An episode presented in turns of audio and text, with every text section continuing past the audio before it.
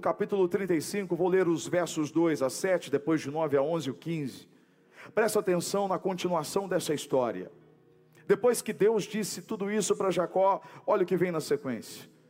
Disse, pois, Jacó aos de sua casa e a todos que estavam com ele: Livrem-se dos deuses estrangeiros que estão entre vocês purifiquem-se e troquem de roupa, venham, vamos subir a Betel, onde farei um altar ao Deus que me ouviu no dia da minha angústia e que tem estado comigo por onde tenho andado. Então entregaram a Jacó a todos os deuses estrangeiros que possuíam e os brincos que usavam nas orelhas. E Jacó os enterrou ao pé de uma grande árvore próximo a Siquém. Quando eles partiram, o terror de Deus caiu de tal maneira sobre as cidades ao redor, que ninguém ousou perseguir os filhos de Jacó. Jacó e todos os que com ele estavam chegaram à luz, que é Betel, na terra de Canaã. Nesse lugar construiu um altar e lhe deu o nome de El Betel, porque ali Deus havia se revelado a ele quando fugia do seu irmão. Depois que Jacó retornou de Padarã, Deus lhe apareceu de novo e o abençoou, dizendo: Seu nome é Jacó, mas você não será mais chamado Jacó, o seu nome será Israel. Assim lhe deu o nome de Israel. E Deus ainda lhe disse: Eu sou o Deus Todo-Poderoso, seja prolífero e multiplique-se. De você procederão uma nação e uma comunidade de nações, e reis estarão entre os seus descendentes. Jacó deu o nome de Betel ao lugar onde Deus tinha falado com ele. Que texto maravilhoso. Sabe uma coisa que você tem aprendido muito comigo aqui em todas as mensagens, em todo o tempo, eu sempre digo algo para você. Quando a gente ouve Deus, quando Deus fala com você, automaticamente, consequentemente, você precisa dar uma resposta para Deus. Toda vez que Deus se manifesta escancaradamente para alguém, esse alguém tem por obrigação dar uma resposta. Toda vez que ouvimos uma palavra aqui no domingo, na quinta-feira, ou no culto dos adolescentes, dos jovens no sábado, seja no missãozinha, nós precisamos dar uma resposta. Deus fala através das, das, das, músicas, das canções, através da palavra dele, através de pessoas. Mas a pergunta que eu faço para você: qual é a resposta que você tem dado àquilo que Deus já disse para você? Nós olhamos para o texto e percebemos Jacó dando uma resposta para Deus. Talvez a situação dele não tivesse mudado se ele não tivesse dado essa resposta. Isso explica porque muitas vezes a situação de muitas pessoas que ainda estão dentro da igreja a situação ainda não mudou, por quê? Porque elas ouviram. Elas já sabem o que fazer, mas elas não fizeram. Não fizeram por tantos motivos. Porque talvez não creram de verdade. Porque às vezes as coisas melhoraram, sabe aquela, aquele propósito que você faz assim, eu vou fazer a dieta na segunda-feira. Segunda-feira é dia internacional da dieta. E você passa o domingo comendo aquela macarronada com aquele frango, misericórdia, aquela lasanha da sua sogra. Aí você fala assim: Meu Deus, amanhã eu vou começar uma dieta. Porque você está se sentindo estufado, cheio, desculpa, mas é verdade.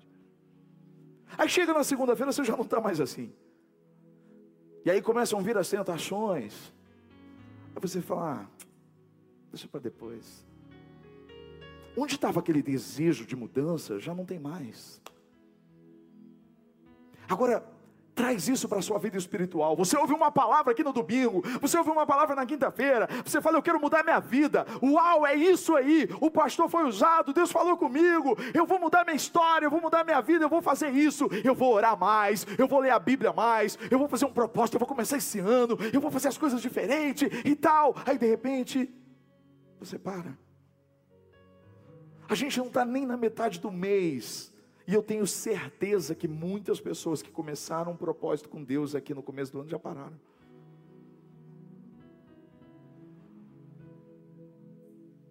A gente precisa dar uma resposta. Às vezes você está querendo ouvir algo novo de Deus, quando na verdade você não está fazendo nem o que Ele já disse para você.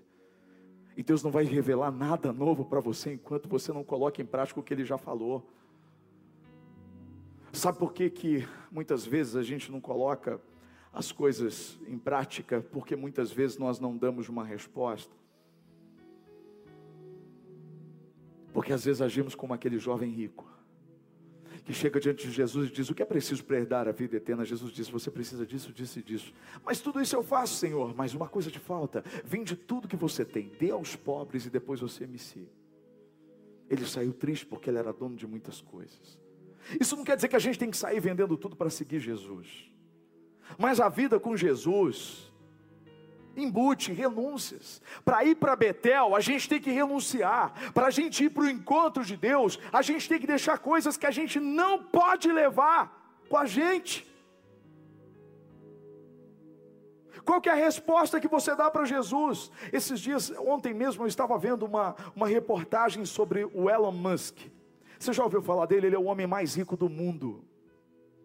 Criador da, da Tesla e de tantas outras empresas de tecnologia. Ele é o cara mais rico do mundo. Ele dificilmente fala com a imprensa. Com a imprensa. Você vai ver poucas entrevistas dele, dele para a CNN, para o New York Times, é, para a BBC, para qualquer tipo de imprensa de referência mundial.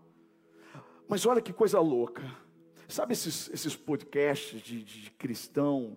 É um podcast cristão de humor fez um convite para ele no Twitter. Sabe aquela coisa impossível de acontecer? Tipo assim, a gente quer que você seja o nosso entrevistado. Ele respondeu o Twitter dizendo que ia. E aí ele foi. Foi participar de uma entrevista, de um podcast com cristãos ali que levam uma entrevista para o lado do humor e tal, e ele respondeu sobre questões de tecnologia, ele respondeu, ele falou sobre a vida dele e tal. E aí teve uma hora que foi um, momento de, de constrangimento porque ele disse: Vocês são cristãos? E eles disseram: Sim, nós somos a igreja e tal. Aí o Elon Musk disse assim: Mas hoje é domingo. E domingo os cristãos estão na igreja. Por que vocês não estão na igreja hoje? Porque a Bíblia diz que domingo é o dia do Senhor. E aí, naquela tentativa de sair do constrangimento, eles jogaram a batata quente para o Elon. E disse assim: Não, não, é, é a gente está aqui hoje porque a gente queria te fazer um convite. A gente quer aceitar, é, fazer um convite para você se você aceita Jesus como seu Senhor e Salvador. Eles simplesmente fizeram um apelo para o homem mais rico do mundo. E ele disse: Olha, ficou todo constrangido. Ele disse: Eu, eu admiro Jesus, eu admiro a filosofia de Jesus, essa questão de não ser olho por olho, de perdoar, é muito legal e tal. É, se Jesus está salvando, quem sou eu para ficar no caminho dele e tal. Mas ele não respondeu a pergunta. Infelizmente, ele não respondeu a pergunta. Como muitas pessoas ficam em cima do muro quando são confrontadas, quando são convidadas a aceitar esse amor, esse sacrifício, porque não dão uma resposta, porque não dizem com todas as letras: eu quero, eu quero essa mudança, eu quero ir para Betel, eu quero transformar minha vida, eu preciso disso. E não fazem simplesmente por conta disso tudo que eu falei. Porque às vezes você vai ter que recomeçar e recomeçar deixando coisas que você não pode levar para Betel. Jacó esteve em Betel um dia. Ele teve um encontro com Deus verdadeiro. Muito tempo já tinha se passado, mas ele sabia que não podia ir para Betel de qualquer forma. Então ele toma três ações para voltar para Betel três ações para você que deseja recomeçar. Toda missão passa por recomeço diversas vezes. A nossa vida é feita de novos começos, de novas oportunidades. Talvez hoje seja um tempo de recomeço para muitas pessoas aqui. Mas para recomeçar de verdade, nós podemos e devemos aprender com Jacó três ações fundamentais exigidas pelo recomeço com Deus primeira ação que eu vejo nesse texto, enquanto ontem eu lia esse texto, o Espírito Santo falou comigo de uma forma tão especial. E eu fiquei triste porque eu entendi que Jacó errou muito, como muitas vezes nós erramos. Apesar dele ter se livrado, ele abriu concessões. Primeira ação para você recomeçar, você precisa se livrar das concessões que você abriu durante a sua vida, que você jamais poderia ter feito isso. Você sabe o que significa concessão? Concessão significa quando você libera consentimento, é uma permissão, é quando você cede. E sabe quando eu olho para a vida de Jacó, eu percebo que quando a gente está muito longe de Betel por muito tempo, a gente, sem perceber, a gente abre concessões que jamais poderíamos abrir. Quando você fica longe do encontro com Deus, quando você se afasta do espiritual, quando você não está nesse lugar de manifestação, você vai abrindo concessões, coisas que antes você abominava, coisas que antes você dizia, eu jamais acredito nisso, eu jamais permitiria isso, porque dá para pensar que Jacó, um homem que teve um encontro com Deus de verdade, quando ele estava fugindo do seu irmão Esaú, um homem que era filho de Isaac, o filho da promessa de Abraão, como que Jacó foi abrir concessão e permitir que a sua família, as suas mulheres, os seus filhos tivessem deuses estrangeiros entre eles. Ele permitiu, ele consentiu. Quando o texto pode ter passado batido para você, mas não passou batido para mim. Quando ele chama e diz assim: vocês entreguem aqui todos os deuses estrangeiros, meu Deus, glória a Deus que ele está recolhendo todos esses deuses, mas o que aconteceu com esse homem? Que permitiu isso por anos.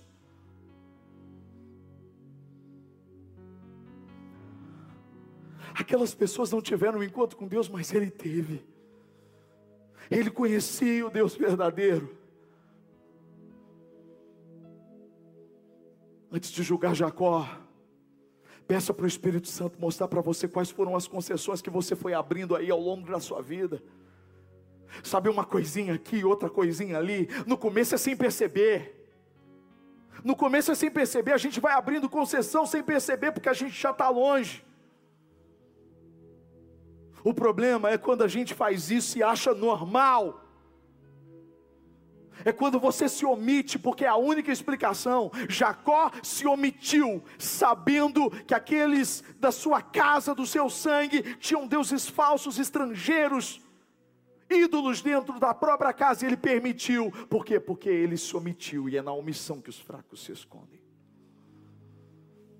Fecha os olhos e não vou ver o que está acontecendo.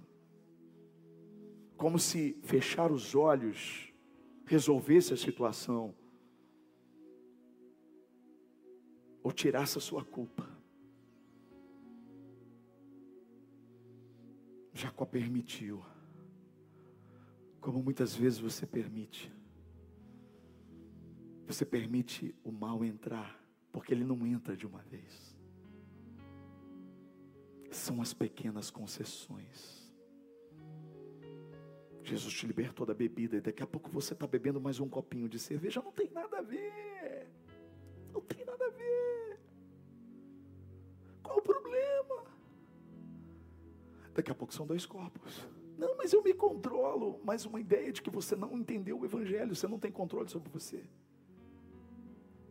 Aquele que está de pé, cuidado para que não caia mas é tranquilo, não tem problema eu ir lá, tipo, eu me controlo. Não, olha, eu vejo só um vídeo aqui, só de uns, uns amassos, mas quando eles começam a tirar a roupa no vídeo, eu já paro. Uhum. A gente vai abrindo concessões. A gente vai deixando os nossos filhos fazendo aquilo que a gente jamais permitiria fazer. E você vai deixando o mal entrar, e o mal entrar em outros lugares. O que eu quero dizer é que às vezes você não precisa entrar. com uma imagem, você não precisa entrar com um ídolo é, que você apalpa, que tem olhos, mas não vê, ouvidos, mas não ouvem.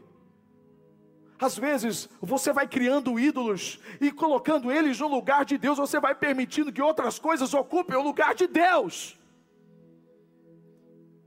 Você vai permitindo abrindo concessão para pessoas tomar o lugar de Deus na sua vida, para que coisas que Deus te deu ocupe o lugar, que o emprego que Ele te deu seja mais importante do que Ele. Que os seus amigos, que a sua diversão, seja o que for.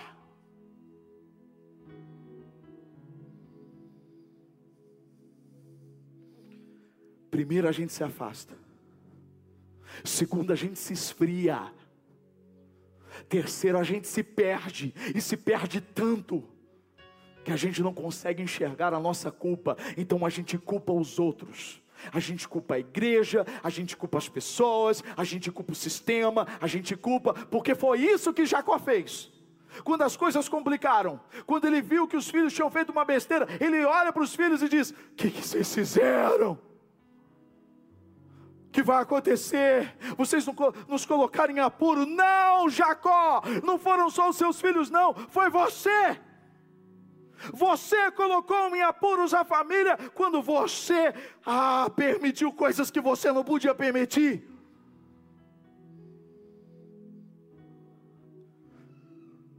Quando alguém erra no casamento, ela não erra sozinho, os dois erram, porque não existe vencedor ou perdedor dentro de um casamento. Ou os dois ganham, ou os dois perdem.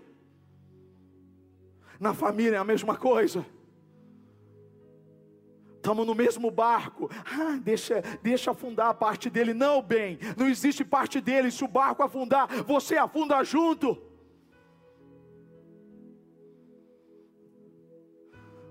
Pastor, mas é tão difícil, é tão difícil a gente falar. É, eu me lembro de um, de um vídeo que eu, que eu usei, inclusive, num, num curso que eu fiz aqui, que eu dei esse curso lá na, na, na Prado, a respeito da, do livro do, do John Bevere, que é o Kryptonita. Dois amigos foram, eles foram acampar e eles estavam no monte, estavam numa montanha e de repente eles estavam ali conversando. Aí aparece um amigo deles que era deficiente visual. Ele aparece com óculos escuro e uma bengala no topo da montanha e ele lá no, no perto do precipício. Aí um deles vai dizer assim: Meu Deus, ele vai cair. Eu vou dizer para ele, eu vou para eu vou gritar ele. A hora que ele vai gritar, o outro. Oh, está, está louco, rapaz? O que, que, você vai fazer? Não, ele vai cair, mas, ô, ô, ô, ô. O que, que é isso, rapaz? Onde está o amor pelas pessoas? Você vai chamar ele de deficiente visual? Está falando que ele não vê?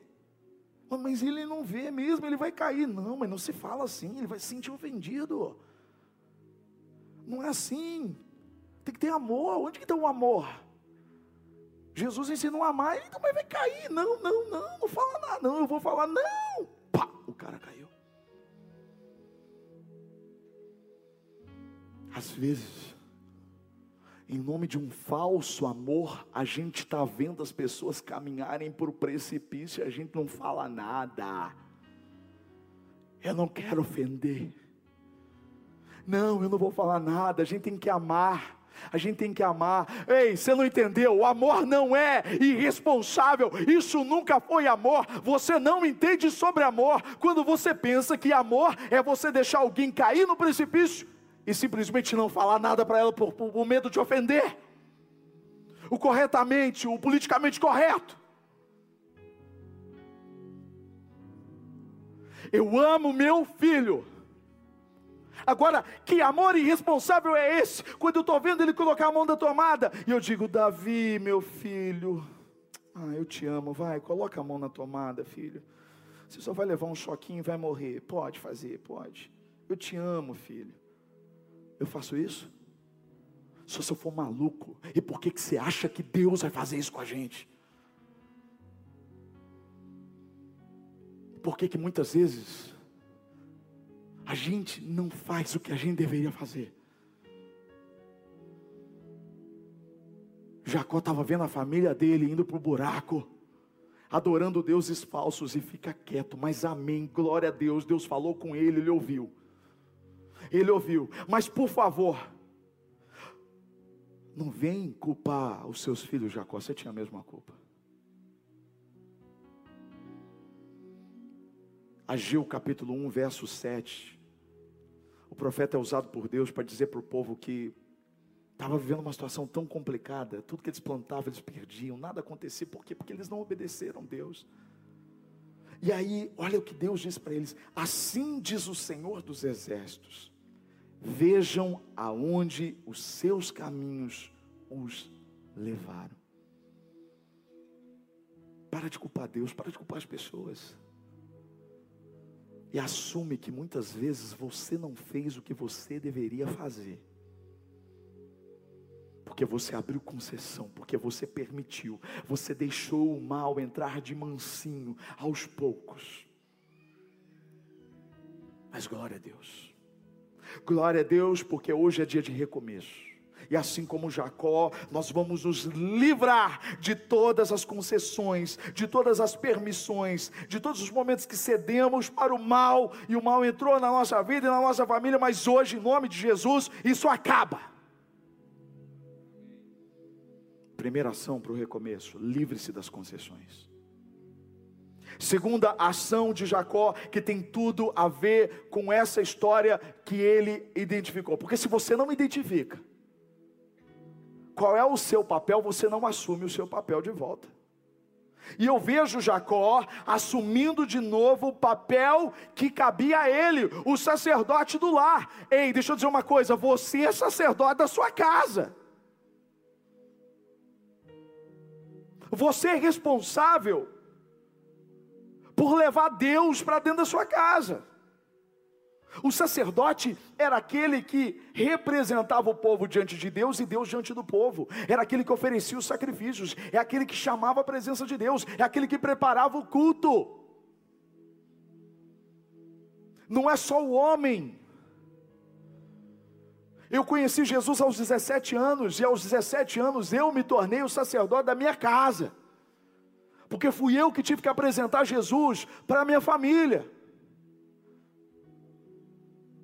Talvez você conheceu antes que todos da sua casa. E o que, que você precisa fazer? Qual é a segunda ação para ir para Betel? Olha o que eu vejo aqui, a segunda ação. Ele levou a família toda para Betel. Que coisa linda. Ele não foi sozinho para Betel. Ele foi com a família dele. Ele disse: Venham, vamos subir a Betel. Sabe o que é o recomeço? É você ver qual é a sua responsabilidade. Qual é a sua responsabilidade? É levar todos que estão com você ao encontro com Deus. Jacó tinha sido convidado por Deus para ir para Betel para se encontrar com o Senhor. Ele não vai sozinho dessa vez. A última vez que ele teve lá, ele teve sozinho, ele era solteiro, mas agora ele tinha uma família. Jesus se apresenta para você para que você seja um instrumento dele na sua casa, na sua família. Para que você seja um instrumento dele no ambiente onde você trabalha. Mas para isso você precisa da terceira ação. Jacó, para levar a família, ele deu o exemplo. Qual foi o maior exemplo que ele deu ali para os filhos, para a esposa, para as esposas? Qual foi o maior exemplo? Obediência. Quando você obedece, você está testemunhando. Quando você obedece, você sai de uma área de hipocrisia, porque os hipócritas, eles pregam uma coisa e vivem outra. Os hipócritas, eles criam um padrão para os outros, mas eles mesmos não têm esse padrão. Mas quando você obedece Deus de verdade, você sai da hipocrisia e você deixa um legado, um testemunho. Tudo que você vê aqui nessa igreja, tudo que aconteceu nesses quatro anos, quando a gente começou com 20 pessoas, e hoje a gente tem mais de 3 mil pessoas aqui no final de semana, o que eu quero dizer para você e que isso tudo foi pela graça de Deus. Mas nós obedecemos desde o primeiro momento. Eu tenho muitos defeitos, eu preciso mudar muitas coisas na minha vida. Eu não sou perfeito. Mas uma coisa que eu não quero nunca falhar é desobedecer ao Senhor. Eu, eu tive um relacionamento de oito anos. Eu era noivo. E um dia Deus falou comigo. Eu não era casado, eu era noivo. E um dia Deus falou comigo. Não tinha nada a ver com a pessoa, tinha a ver com o futuro que Ele tinha projetado para mim. Eu terminei. E quando eu conheci Viviane, ela perguntou assim para mim: Mas que história maluca é essa? Você simplesmente terminou um namoro, um noivado de oito anos, porque Deus falou com você? Eu disse sim. E ela disse assim para mim: Então quer dizer que se Deus mandar você terminar comigo, o namoro você vai terminar? Eu disse sim. E aí veio aquilo que ela contou esses dias aqui, ela contou testemunho para vocês aqui. Um dia a gente estava conversando à noite, a gente tinha três meses de namoro, a gente estava conversando à noite por telefone. Ela estava em São Paulo, estava aqui. E quando terminou o telefone, a, a ligação, eu fui dormir. Deus falou comigo demais durante aquela madrugada. Que Ele queria o primeiro lugar na minha vida. E que eu deveria reservar meu coração para Ele. Então, eu entendi ali que eu deveria terminar o meu namoro de novo.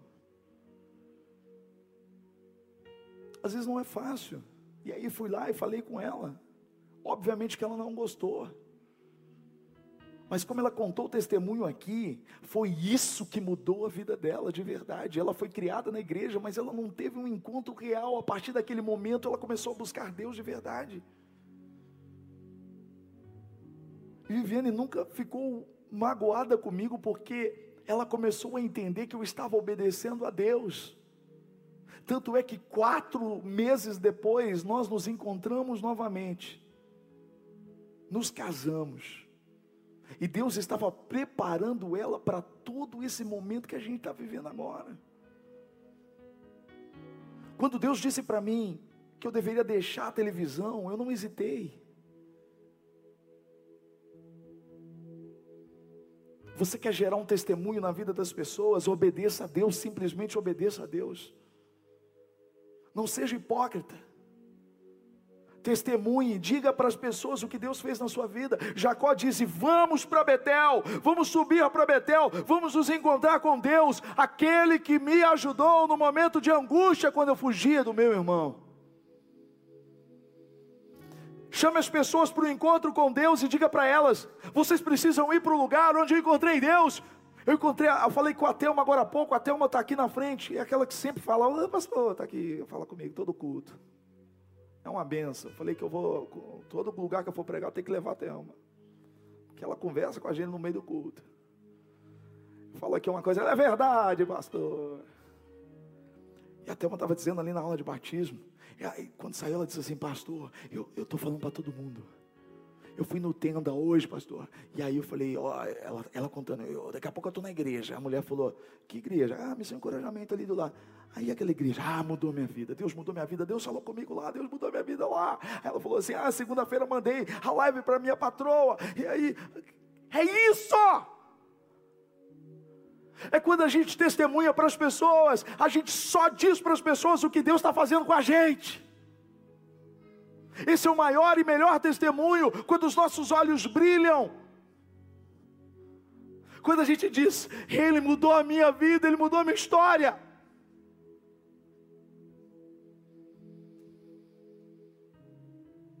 A gente tem que pensar no nosso testemunho, irmãos. Às vezes eu recebo mensagens na rede social que me deixam tão chateado. Pessoas mandam mensagem dizendo assim: Olha, a minha filha está frequentando a sua igreja, mas ela nem conversa mais comigo, ela não fala oi para mim, ela não me deu feliz ano novo, feliz Natal. Eu queria que você pregasse uma palavra sobre isso. É claro que eu não vou pregar a palavra que os outros querem que eu pregue, mas eu entendo o que ela está dizendo.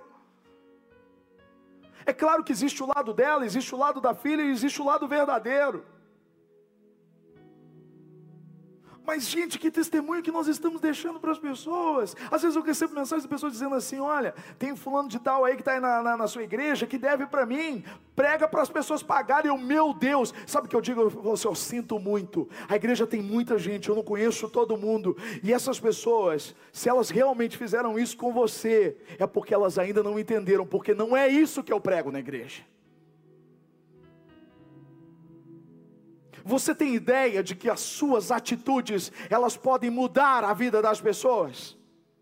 Tanto para afastarem, repelirem, ou para atraírem elas para Jesus. A gente tem que dar o testemunho.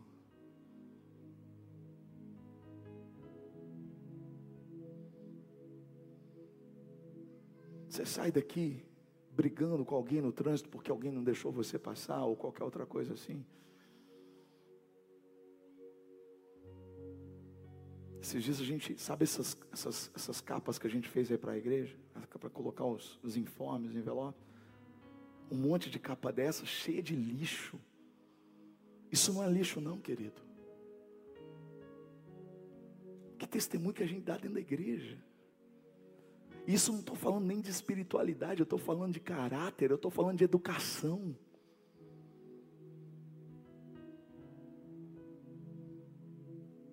Está no trânsito. Xinga as pessoas, pelo amor de Deus, não coloca o adesivo da missão encorajamento no seu carro. Se você coloca, dá seta. E não anda na esquerda.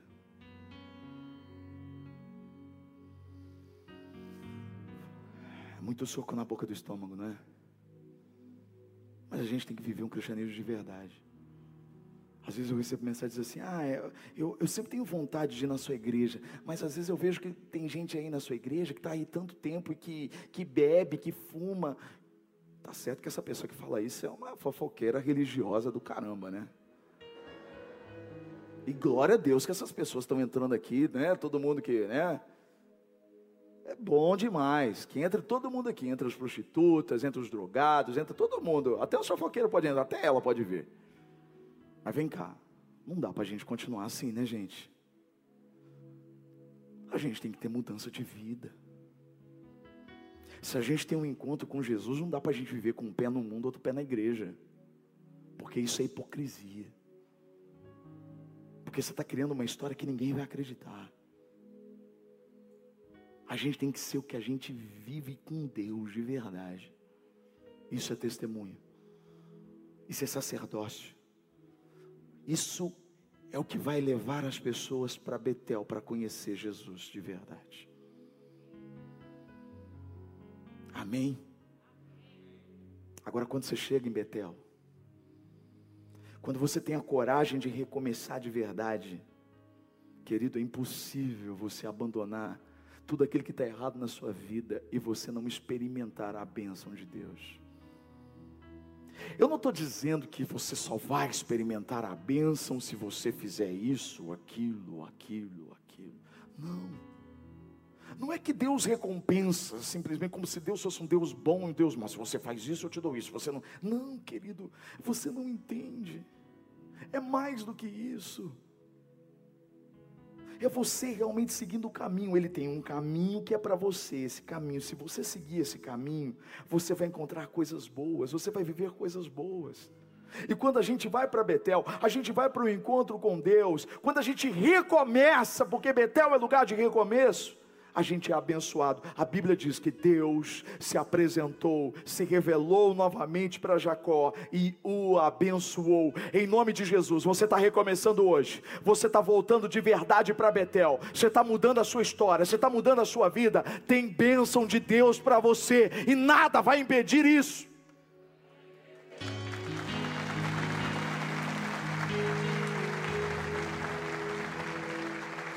Sabe qual que é a maior bênção? Tem três. Eu, eu, eu, separei três bênçãos que eu vejo nesse texto que aconteceram ali, que Deus abençoou Jacó de uma forma muito especial. A primeira bênção que acontece em Betel é a bênção de descobrir quem você é para Deus.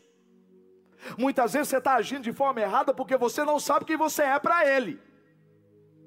Você está agindo como um órfão quando você não sabe que você tem um pai. Você está agindo como alguém sem princípios, porque você não entendeu que o seu pai é um Deus de justiça. É um Deus que tem olhos que nunca fecham e que vai julgar sempre, no final, os bons e os maus. E a gente vai ter que dar conta de toda a palavra diante do Senhor, a Bíblia diz. Quando Jacó chega na presença de Deus, olha o que o Senhor diz para ele: Seu nome é Jacó, mas você não será mais chamado Jacó, seu nome será Israel. Sabe o que Deus estava fazendo com ele? O mesmo que ele faz com você. Você entra aqui, criatura, e ele te chama de filho ele muda, ele apaga a sua história, ele apaga o tempo das concessões, o tempo da usurpação, quando Jacó roubou a bênção do irmão, ele, ele apaga tudo isso, ele diz: Ó, oh, você era conhecido como usurpador, porque esse é o significado de Jacó, mas agora eu te chamo de Israel. Eu tenho uma nova história com você, e a partir de você,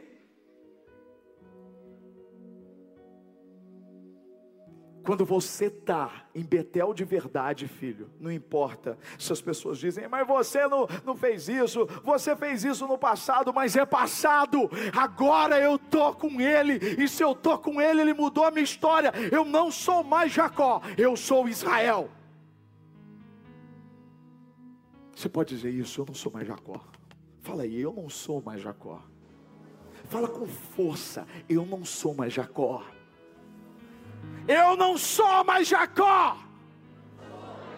Eu sou Israel. Aleluia. Glória a Deus. Glória a Deus. Quando você sabe quem você é nele.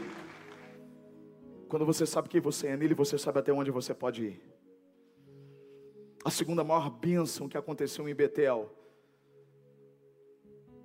a bênção de descobrir quem você é para Deus é maravilhosa, mas a segunda bênção é a bênção de descobrir quem Deus é para você.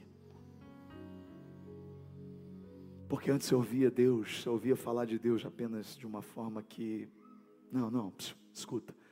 Deus chega para Jacó e diz: Você não é mais Jacó, você é Israel. E na sequência Deus diz assim: Eu sou o Deus Todo-Poderoso. Deus se apresenta para Jacó da mesma forma como ele se apresentou para Abraão, ah, o avô dele, quando ele disse: Eu sou o Deus Todo-Poderoso. Ele está dizendo: Eu sou El Shaddai. O Deus que tem todo o poder, ou seja, a palavra que começa é minha, a palavra que termina é minha. Eu sou o soberano, eu sou o Senhor sobre todas as coisas. Nada é impossível para mim, Jacó. Quando você vai para Betel, você entende quem é Deus de verdade. Você ouvia que Deus fazia isso, que Deus salvava, que Deus curava, mas quando você chega no encontro com Ele de verdade, você vê, como Jó disse: os meus ouvidos já tinham ouvido, mas agora os meus olhos veem. Quando você conhece Deus de verdade, você sabe do poder dele. O Deus que resgatou você pode resgatar outras pessoas. O Deus que mudou você pode mudar outras pessoas. E por último, a bênção de descobrir qual é a sua missão. O Senhor disse para Jacó: seja prolífero e multiplique-se. Em outra versão diz assim: multiplique, frutifique. Ei, deixa eu dizer uma coisa para você: a sua missão é frutificar, a sua missão é multiplicar o que Deus colocou dentro de você. Você tem que descobrir qual é a sua missão. Você sabe que às vezes as pessoas dizem assim: ah, eu não descobri a minha missão, mas aí de repente você está procurando a missão. Onde é que você quer descobrir a sua missão? Se não tem outro lugar para descobrir a missão, senão Betel, filho, o lugar de encontro com Deus. Eu peço muita comida em casa, não que eu coma muito, mas eu peço muita comida pelo iFood. Não que a Viviane não faça. Às vezes a gente precisa poupá-la, né? Eu falo, deixa amor, eu peço. Coitada. Faz isso com a sua esposa. E aí, eu, eu, às vezes eu peço, e é tão legal, porque assim, ó, a missão encorajamento, é, antes, antes as pessoas me paravam na rua por causa da TV, diziam, almoço da TV, almoço da TV. E eu me lembro que um dia, quando eu saí da TV, muitas pessoas disseram assim para mim, pastor, é, pastor, Juliano, mas as pessoas não vão, não vão te conhecer mais, as pessoas, você vai ser esquecido pelas pessoas. Deixa eu te falar uma coisa, querido, você não tem ideia. Como pastor, as pessoas me reconhecem, me param muito mais na rua do que como jornalista que eu era da IPTV. E às vezes as pessoas elas vão lá em casa entregar a comida, e é muito engraçado porque isso é nove a cada dez motoqueiros. E aí eles chegam lá e eles olham assim, ô oh, pastor, tudo bem? E aí eu já tenho que, né? Porque esses dias ah, não pode entrar sem habilitação lá, né? Então quando a pessoa está sem habilitação, ela fica lá no portão.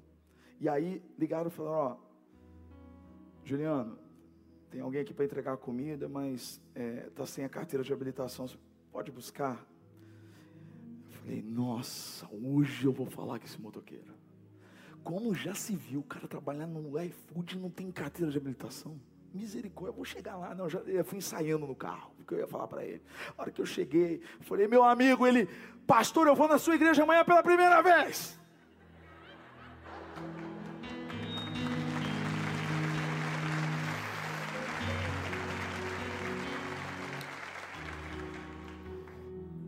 Seja bem-vindo, querido. Eu falei, Espírito Santo, quando ele for, fala com ele da carteira. Mas onde eu quero chegar? Esses dias chegou um rapaz lá para entregar uma comida. Agora eu fui entregar a comida. Ele, ele olhou para mim, olhava para a comida, olhava para mim, olhava para a comida e falou assim: Você é um moço que fala aquelas coisas bonitas na, na internet? Eu falei: Olha, Coisa bonita, eu não sei, mas eu gostei que você me chamou de moço. Aí ele falou assim: Posso fazer uma pergunta? Eu falei: Claro. Ele falou: Como eu faço para encontrar a pessoa certa? O cara forte, cheio de tatuagem, perguntando para mim: Como eu faço para conhecer a pessoa certa? Eu olhei por ele, senti amor por ele, sabe? Aí ele falou assim: Não, porque eu dou presente, eu faço isso, mas não encontro a pessoa certa. Sempre me decepciono no final. Eu olhei e falei: Deus, estou com uma fome, Senhor. Me dá a resposta, sabe? Enquanto ele falava, é muito rápido, é umas coisas muito loucas, assim, sabe? Eu falei: Deus, me dá uma resposta. E eu me surpreendi com a resposta que Deus me deu para dar para ele. Porque não foi uma resposta, foi uma pergunta. Foi tão instantâneo, a hora que ele terminou de falar, eu disse assim: Posso te fazer uma pergunta? Ele olhou para mim: Pode. Eu falei: E onde é que você está procurando essa pessoa certa? Ele olhou para mim e disse: Ah, quando eu saio na rua, no trabalho. Ele teve vergonha de falar na balada. Eu falei, querido, deixa eu dizer uma coisa para você. Não que você tem que ir para a igreja para encontrar a pessoa certa, porque a pessoa certa lá é Jesus. Mas se você quer encontrar alguém com princípios, não necessariamente todas as pessoas que estão na igreja são assim. Mas você tem que ir no lugar certo para encontrar a pessoa certa, você não acha? Ele olhou para mim e disse: Então você ora para mim, pastor? Eu falei: Pode deixar, eu vou orar, querido. Mas se ele não vem na igreja, ele não vai encontrar a pessoa certa. Onde é que você está procurando saber sobre a sua missão? Talvez você fale assim, mas eu não sei qual é a minha missão. Talvez porque você foi em outros lugares que não procurando a sua missão, querido. Você vai procurar onde que você quer saber qual é a missão que Deus tem para você? Se não Betel, é Betel onde Deus revela. É no encontro com Ele que Ele te diz: Buscar-me-eis e me achareis, diz o Senhor, e me achareis quando me buscardes de todo o coração. Quando você me buscar, eu vou te anunciar coisas grandes e ocultas que você ainda não sabe. É Betel. Quer recomeçar hoje? Está disposto a pedir perdão e deixar todas as concessões que você não deveria ter aberto na sua vida? Está a fim de levar as pessoas que estão com você para Betel? Está a fim hoje, de verdade, ser o exemplo?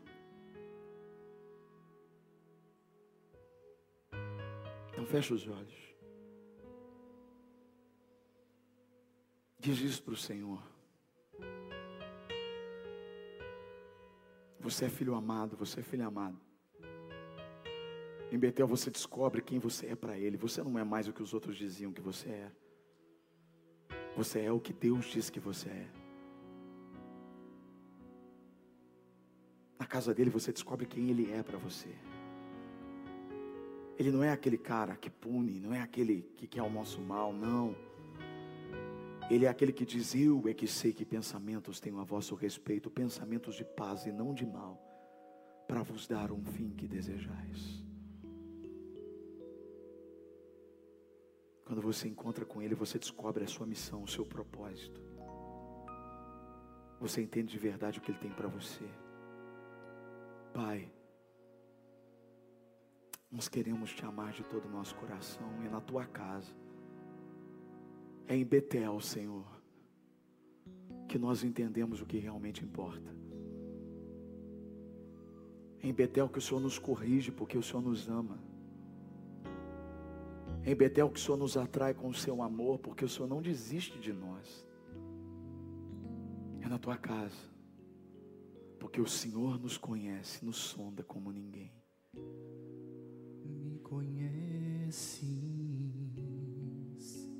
Sabes tudo que eu preciso antes mesmo de falar.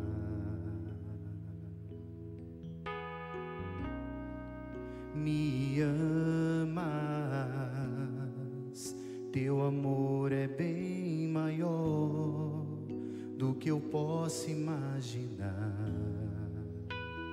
Não quero ser só apenas o teu servo. Quero atrair teu olhar de amor, Senhor. Eu venho a ti como um filho que te ama. Tudo que eu quero é estar perto de ti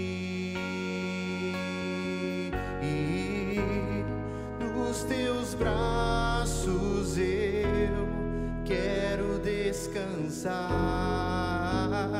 Correndo irei pra te abraçar, meu Pai. Tu és a minha herança, meu Pai, razão da minha vida, meu Pai. Tudo que eu preciso está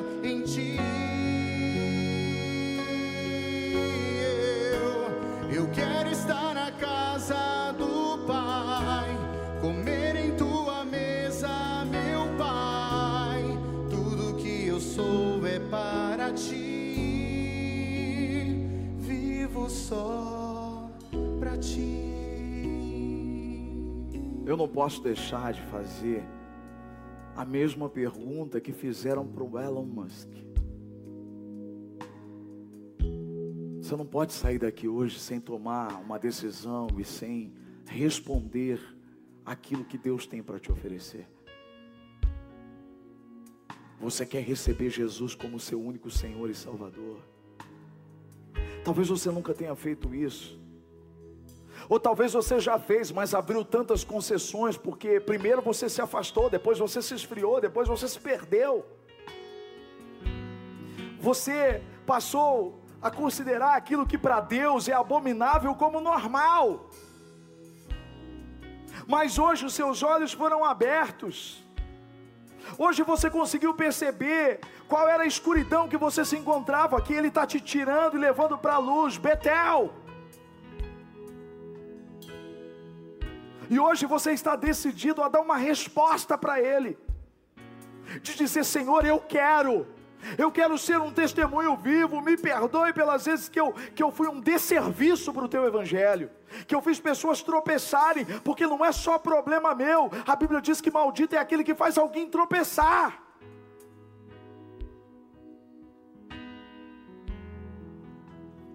Talvez você diga: Eu preciso dar uma resposta para o Senhor. Então, esse momento é seu. Eu quero que todos fiquem com os olhos fechados. Apenas você que entendeu, que quer reconhecer e dizer: olha, não é só dizer como Elon disse, ah, Jesus é, a filosofia dele é legal. Não, eu não quero só a filosofia dele, eu quero a verdade, eu quero o caminho, eu quero a vida, eu quero Jesus como meu Senhor e o meu Salvador. Eu quero, eu quero voltar, eu quero me reconciliar. Se você é essa pessoa que quer orar comigo desse jeito, você vai ficar de pé onde você está. Você que está disposto a abrir mão de todas as concessões, de renunciar os outros deuses que dividiam o espaço com o único e verdadeiro Deus da sua vida. Você vai ficar de pé, é isso. Meu Deus, meu Deus, meu Deus. Meu Deus, meu Deus, meu Deus. Coloca a mão no seu coração.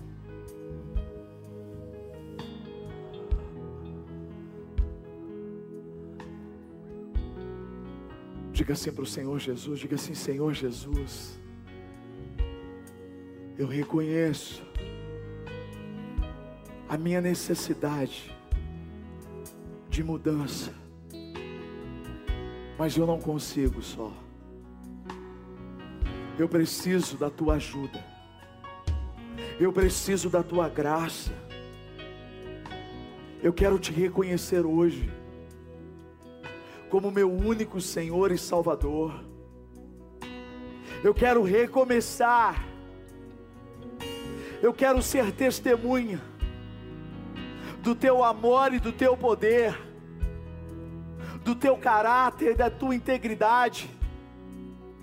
Diga para ele assim: Jesus, me faz uma nova criatura, me faz filho amado, porque hoje eu te reconheço como meu Deus, como meu Senhor. Perdoa os meus pecados, a minha vida é sua. Hoje e para todos sempre. Amém. Amém. Amém. Os teus braços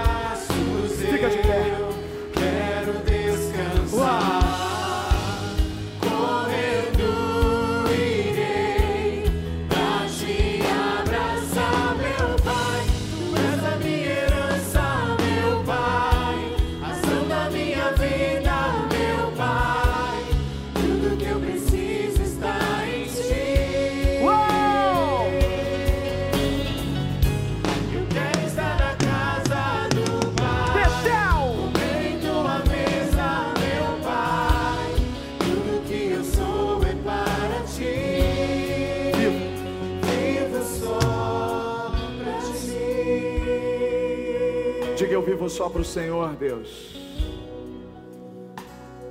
Em nome de Jesus Cristo, você vai ser um instrumento de Deus para levar uma multidão para Betel. Em nome de Jesus, a partir de hoje, a sua vida vai arrastar uma multidão para o encontro do Senhor. Que o grande amor do Pai, a graça do Filho Jesus Cristo e a comunhão com o Espírito Santo, o Espírito Santo da verdade, seja sobre você e sobre a sua casa, hoje e para todos sempre. Amém. Amém. Eu pediria para você se assentar, vamos respeitar todos os protocolos para a gente evitar aglomeração e combater esse, esse surto de Covid que tem acontecido. Vamos continuar orando, mas, sobretudo, fazer a nossa parte. Queria dizer uma coisa para vocês para terminar. Eu amo vocês. Deus abençoe. 2022, o ano da minha missão.